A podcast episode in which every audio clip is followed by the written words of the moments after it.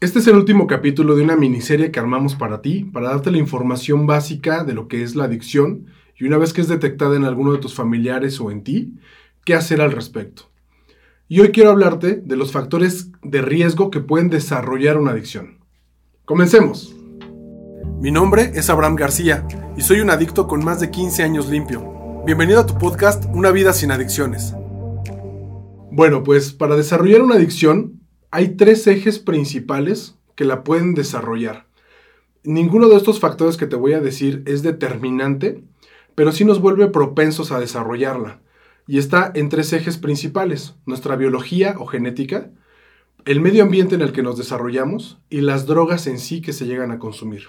Con respecto a, a la biología y a la genética, si tú tienes una persona dentro de tu familia que ha desarrollado una adicción, que ha tenido problemas con su manera de consumir algún tipo de sustancias, esto ya a ti te hace propenso a desarrollar una adicción. Este es un factor de riesgo. Uno más es la genética. Por el simple hecho de ser hombre, se ha visto en las estadísticas que el 50% de los hombres puede llegar a desarrollar una adicción. Por el contrario, las mujeres hasta el 20% de la población se ha detectado que tienen problemas con la adicción. Entonces, esta diferencia de género ya nos vuelve un poco más propensos a los hombres con respecto a las mujeres.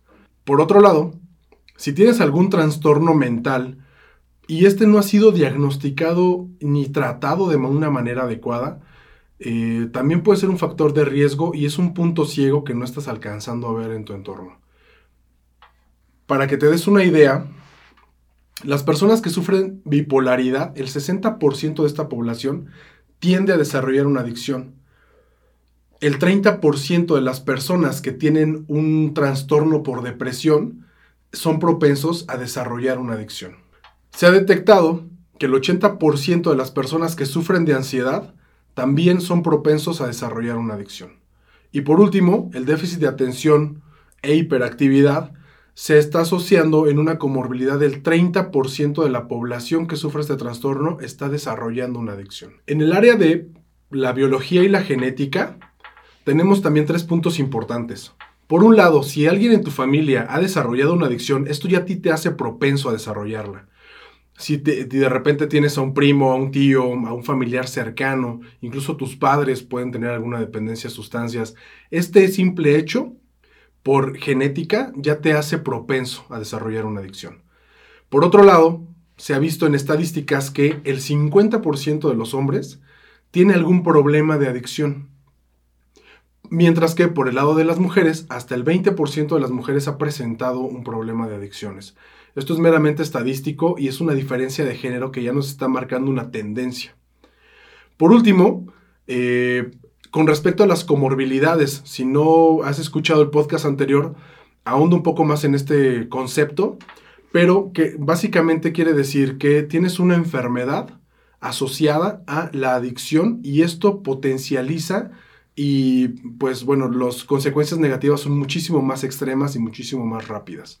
En cuestiones de comorbilidad, se ha visto, por ejemplo, que las personas que tienen bipolaridad, el 60% de esta población está desarrollando una adicción. Hay una enfermedad asociada, morbilidad asociada, del 60% de las personas que tienen bipolaridad tienen también una adicción.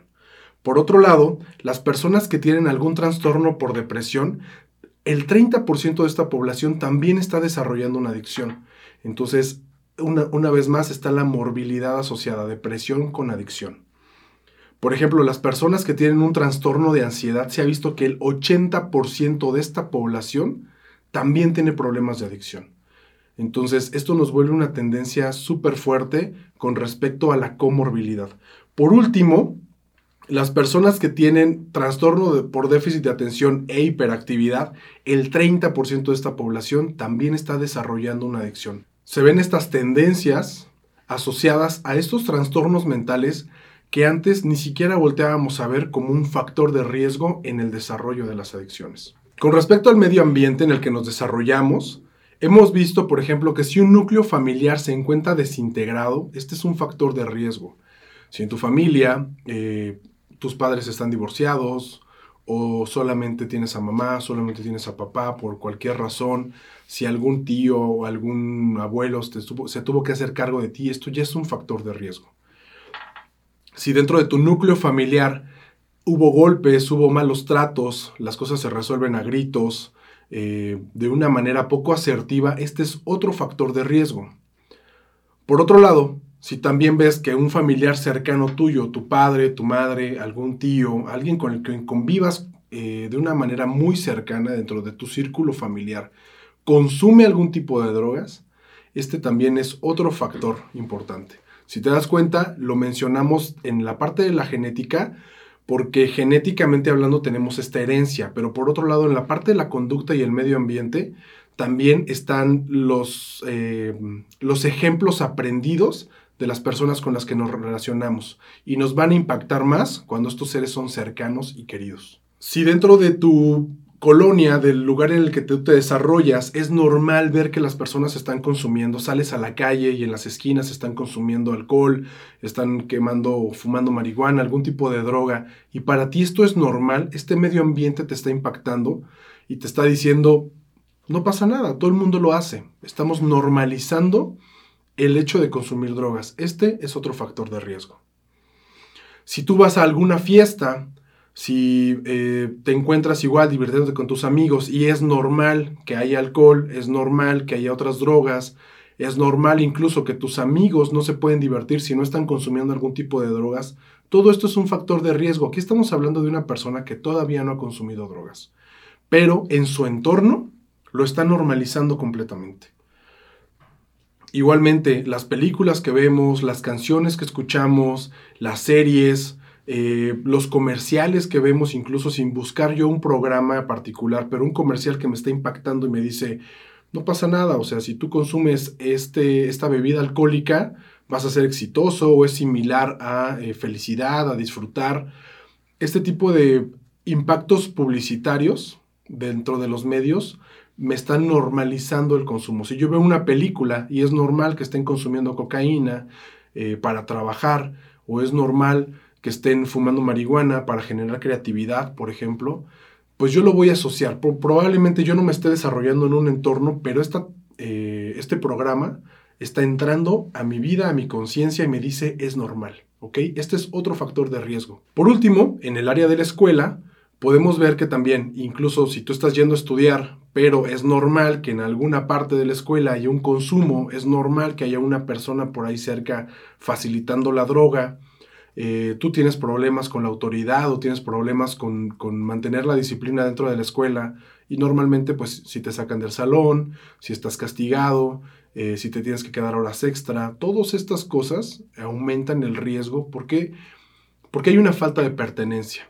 yo no me siento pertenecido, no me siento útil, no me siento reconocido, no me siento valorado. Y entonces me comienzo a aislar y recurro a estos factores de riesgo que ya están en mi entorno.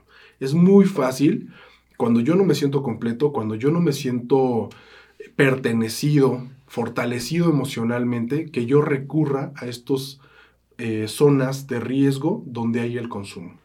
Y por último, la droga. E, este eje de las drogas yo creo que es el factor más determinante cuando hablamos de dependencia a sustancias.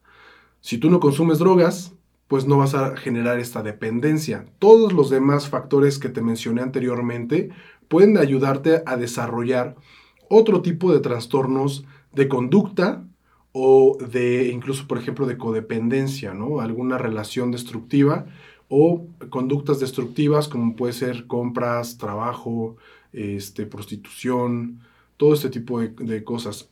Una vez que tú empiezas a consumir drogas, también es otro factor para eh, desarrollar la adicción. Obviamente, eh, muy pocas personas son las que con la primera vez que consumen ya desarrollaron la adicción. Esto es un proceso. Entonces, muchas personas incluso experimentan con el consumo de drogas, pero no se enganchan en ellas. Sin embargo, hay personas que en cuanto las prueban, se engancharon y es muy difícil sacarlos de ahí. ¿Cuáles son los factores que van a ayudarnos con respecto al consumo de drogas a desarrollar una adicción? Tiene que ver con la vía de administración. Por ejemplo, la cocaína se puede inhalar, se puede fumar o se puede inyectar. eh, siendo la que es inyectada muchísimo más adictiva por el nivel de placer y la duración que te da. Eh, entonces la vía de administración va a ser un factor determinante para desarrollar una adicción. Normalmente las drogas inyectadas son súper adictivas y, eh, por ejemplo, hablamos de drogas blandas como el alcohol o la marihuana, donde puedes tardar un poquito más de tiempo. Sin embargo, si tienes todos estos factores de riesgo previos que te estuve mencionando, es muy fácil también que te enganches, aunque sean drogas blandas, y te tardes un poco más. Otro factor de riesgo con respecto a las drogas es la zona en la que te encuentras. Eh, incluso, o sea, puede ser que, por ejemplo, en la frontera norte de México es mucho más fácil conseguir heroína, es mucho más común eh, conseguirla en las calles que en otras partes de nuestro país. Desafortunadamente también estas barreras se están rompiendo, cada vez están más ampliamente distribuidas, una mayor diversidad de drogas, con, una, con un costo súper accesible.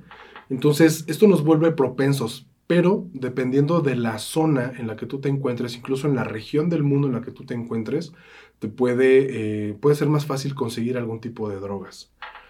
Otro factor determinante, por ejemplo, también es la edad de inicio de consumo. Antes, hace 30, 50 años antes, el inicio de consumo era los 20 largos, 30 más o menos, porque las drogas no estaban tan accesibles. El día de hoy, la edad de inicio de consumo, los jóvenes están experimentando a los 13, 14 años.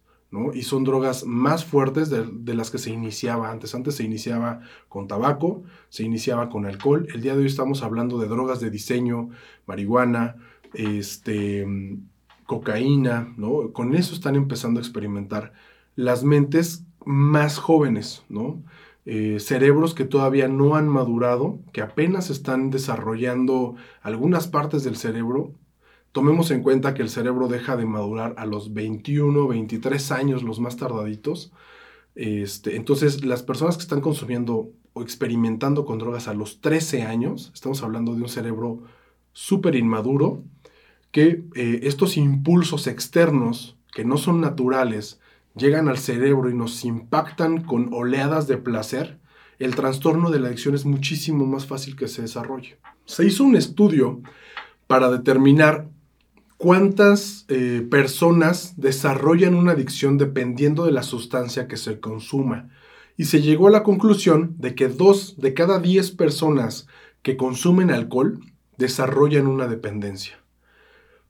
En el caso de la marihuana, tres de cada diez personas que la consumen desarrollan una dependencia. Cuando hablamos de cocaína, 8 de cada 10 personas que consumen cocaína están desarrollando esta adicción. 2 de cada 10 personas que consumen inhalables desarrollan la adicción. Con respecto al cristal y la heroína, son súper adictivas. 9 de cada 10 personas que la consumen tienen el problema de la adicción. Y esto es casi inmediato. Estamos hablando de las primeras veces que estás probando esta sustancia. Y por último, 5 eh, de cada 10 personas que consumen anfetaminas, estas llamadas tachas, eh, o drogas de diseño que se venden eh, principalmente en, antros o en, o en, raves, por ejemplo, 5 de cada 10 personas que las consumen desarrollan este problema de la adicción. Obviamente, entre más tiempo estés consumiéndola, es muchísimo más fácil que se desarrolle esta, dependencia. Eh, pero estamos hablando aquí de las primeras veces que las pruebas, te enganchas y ya, o sea, ese enganche te lleva a las últimas consecuencias de una adicción. A manera de resumen, me gustaría recordarte que los factores de riesgo para desarrollar una adicción los clasificamos principalmente en tres ejes. La cuestión de biología y genética, si tienes alguna, alguna persona en tu familia que tiene un problema de adicción, tienes, eso es un foco rojo en tu tablero si este, tienes algún trastorno mental o tienes algún problema con manejar estas emociones, es importante que te vea un especialista en salud mental, un psicólogo, un psiquiatra.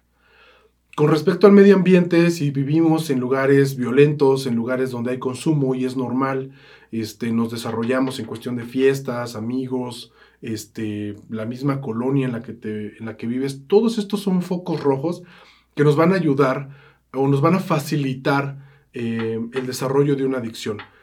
Ninguno de estos es determinante. Si tú tienes un tratamiento adecuado, un tratamiento preventivo, si acudes a terapia, eh, a terapias incluso preventivas de adicciones, hay muchísimos programas en los que tú puedes empezar a ver. Simplemente te los estoy mencionando, estos factores de riesgo, como focos rojos. Si tú vas poniendo una palomita de, ah, ok, estoy expuesto a esto, estoy expuesto a esto, estoy expuesto a esto, son focos rojos que te van a ayudar.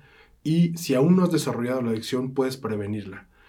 Y también, si ya tienes problemas con tu manera de consumir drogas, entonces, estos son los puntos a considerar para ir regresando un poco con las consecuencias negativas de lo que la adicción representa. Y bueno, el factor determinante es el consumo de drogas. Si tú no consumes, no hay una posibilidad de desarrollar una dependencia a sustancias. Es súper sencillo.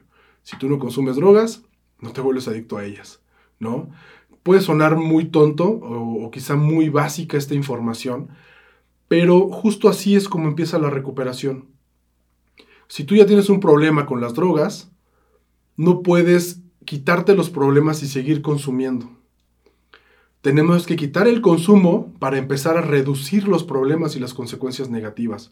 Pero si queremos mantener el consumo, eh, modificarlo de una manera en la que aparentemente no hay problemas, esto se ha demostrado que es imposible. Tenemos que dejar de consumir todo tipo de drogas, legales e ilegales, duras, blandas, eh, alucinógenas o, o, opiáceos o lo que tú quieras, naturales o sintéticas, tenemos que dejar de consumir todo tipo de drogas y después empezar a resolver esos problemas apremiantes que nos están llevando a, buscar ayuda. Pues esto es todo por hoy, espero que te haya gustado. Recuerda que este es el último capítulo de una miniserie donde estuve eh, poniendo todos los conocimientos básicos que tienes que tener en cuenta cuando descubres que la adicción está afectando a tu entorno familiar cercano. Mi nombre es Abraham García y recuerda que tu mayor debilidad está dentro de ti, tu mayor fortaleza también.